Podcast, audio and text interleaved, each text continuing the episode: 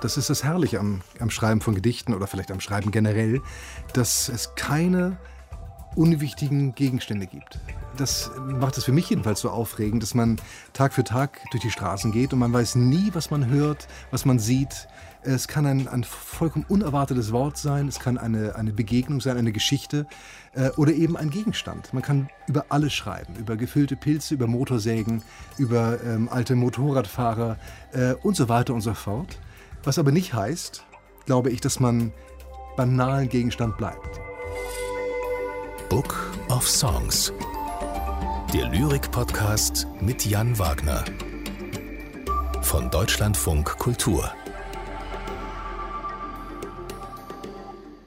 Hallo Jan, zur neuesten Ausgabe vom Book of Songs begrüße ich dich. Wir sitzen wieder gemeinsam im Studio. Hallo Sabine, schön, dass wir über Lyrik plaudern.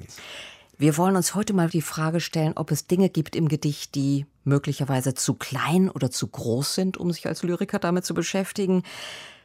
Du musst es wissen, denn eines deiner berühmtesten Gedichte, das berühmteste Jan Wagner Gedicht, das kümmert sich um den Giersch, die Pflanze, die jeder Gärtner eigentlich hasst. Und ja, wenn man Gedichte, sogar ein Sonett über den Giersch schreiben kann, dann kann man ja über alles schreiben. Man kann über alles schreiben. Und für mich persönlich ist es so, dass die großen Dinge immer da sind. Und wenn die Frage ist, ob es Dinge gibt, die zu groß sind, um darüber zu schreiben, dann glaube ich nur dann, wenn man sie im großen, abstrakten Raum lässt. Also die, äh, wir hatten über die Liebe gesprochen. Wenn man die Liebe nicht runterholt und sie koppelt an den Duft von Maulbeeren zum Beispiel oder an irgendetwas, was jeder sofort im Auge, im Ohr, äh, irgendwo im Sinn hat, äh, dann bleibt sie seltsam abstrakt und damit zu groß. Das gilt auch für für Freiheit und Tod und all diese großen Begriffe, die so seltsam leer sind. Aber man kann darüber schreiben und oft genug sind es eben die ganz winzigen Dinge, die sie neu erfahrbar machen und plötzlich uns verstehen lassen, was ist das überhaupt, die Freiheit oder die Liebe. Wie geht das ganz praktisch vor sich? Wahrscheinlich setzt du dich nicht morgens an den Schreibtisch mit einer Tasse Kaffee und beschließt, heute schreibe ich über den Giersch, heute schreibe ich ein Sonett über den Teebeutel oder die Regentonne. Wie kommst du auf Ideen? Wie geht das los? Wie kommt man generell auf Ideen? Ich glaube, man, man, äh, man ist, äh, viel fällt einem wirklich einfach so zu. Das kennt ja jeder. Man sieht etwas, man hört etwas, ist begeistert, hat einen Einfall, von dem man glaubt, er wäre möglicherweise originell oder, oder jedenfalls begeisternd, was einen selbst angeht. Und äh, hat dann die Ahnung, dass das eigentlich ein Gedicht verdient hätte. Robert Frost, der amerikanische Dichter, hat das mal als tantalizing vagueness bezeichnet. Man, man weiß genau, da steckt etwas sehr Gutes drin. Man ahnt, es wird großartig, aber wie es dann am Ende wird, weiß man nicht genau.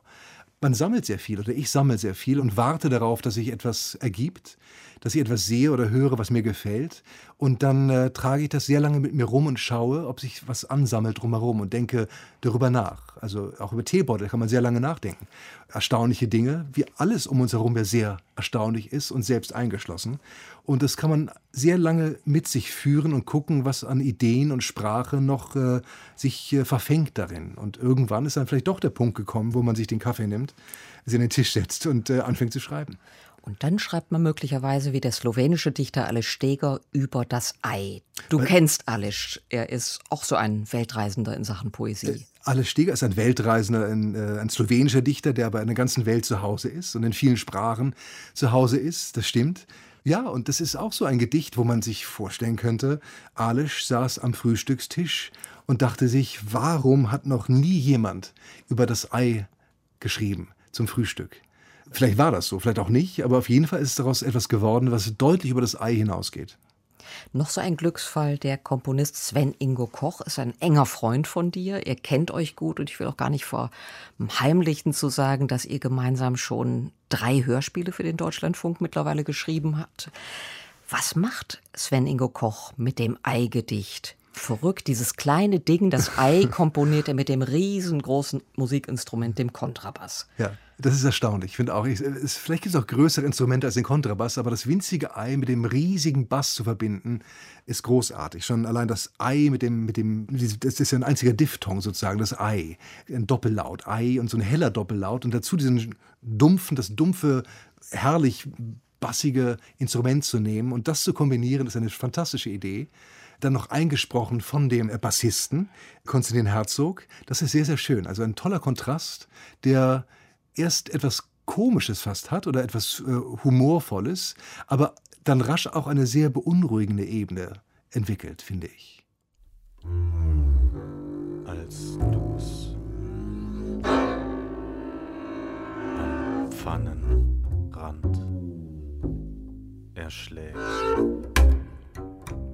bemerkst du nicht, dass dem Ei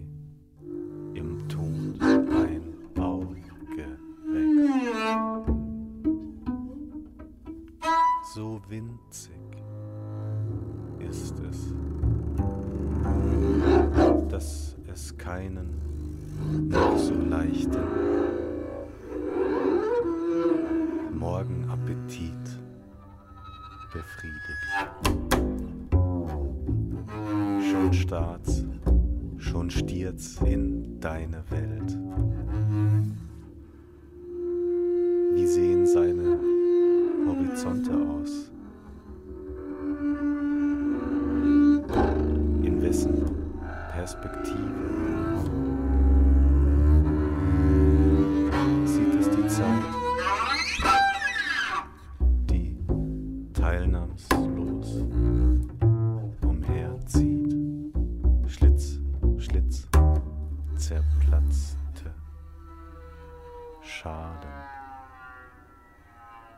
Chaos oder Ordnung?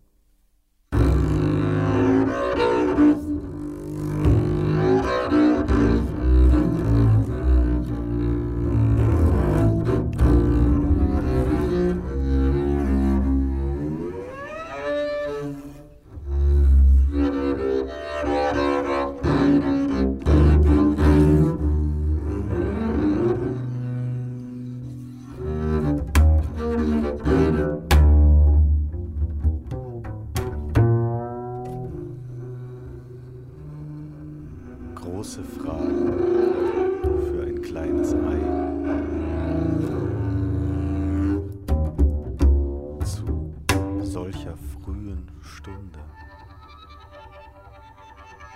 Und du wünschst dir wirklich eine Antwort?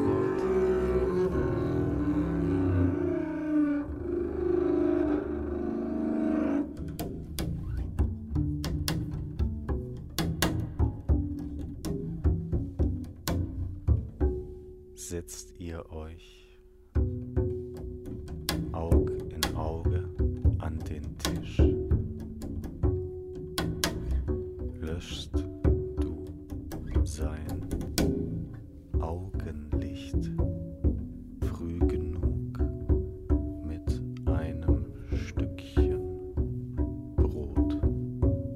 Jajce. Ko ga na robu ponve ubiješ, ne opaziš, da jajcu smrti priraste oko. Tako drobno je, da ne poteši še tako skromnega jutranjega teka. A že zre, že bo vščil ta tvoj svet. Kakšni so njegovi horizonti, srepenje čigavih perspektiv? Vidi čas, ki se ravnodušno seli skozi prostor. Zrkla, zrkla, počene lupine, kaos ali red? Velika vprašanja za tako drobno jajce, ob tako rani uri. In ti res želiš odgovor? Posedeta iz oči v oči za mizo.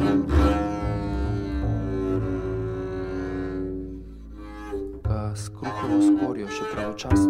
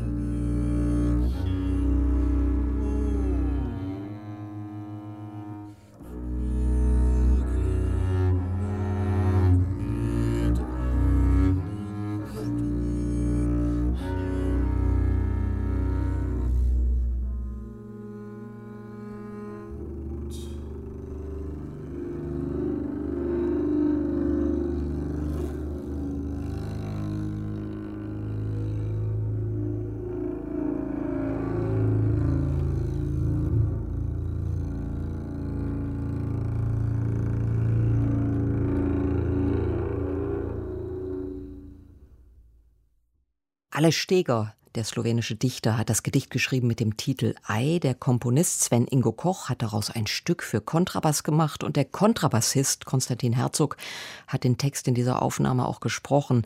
Und dann war da natürlich auch noch die Stimme des Dichters Aleš Steger zu hören, der mhm. das Gedicht auf Slowenisch spricht, Jan. Ja, das stimmt. Ja.